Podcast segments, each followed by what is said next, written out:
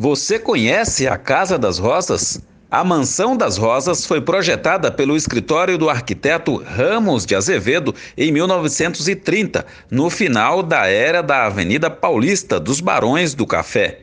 Tombada pelo Condefate em 1985, a Casa das Rosas foi reaberta em 1995, com a proposta de ser um espaço cultural diferenciado, informatizado e dedicado a exposições. Hoje, as atividades são voltadas à leitura e pesquisa. Em 2004, a mansão passou a se chamar Casa das Rosas, espaço Haroldo de Campos de poesia e literatura.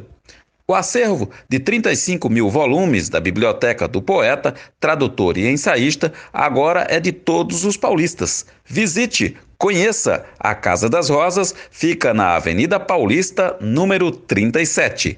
Carlos Galdino para a Rádio Cantareira FM.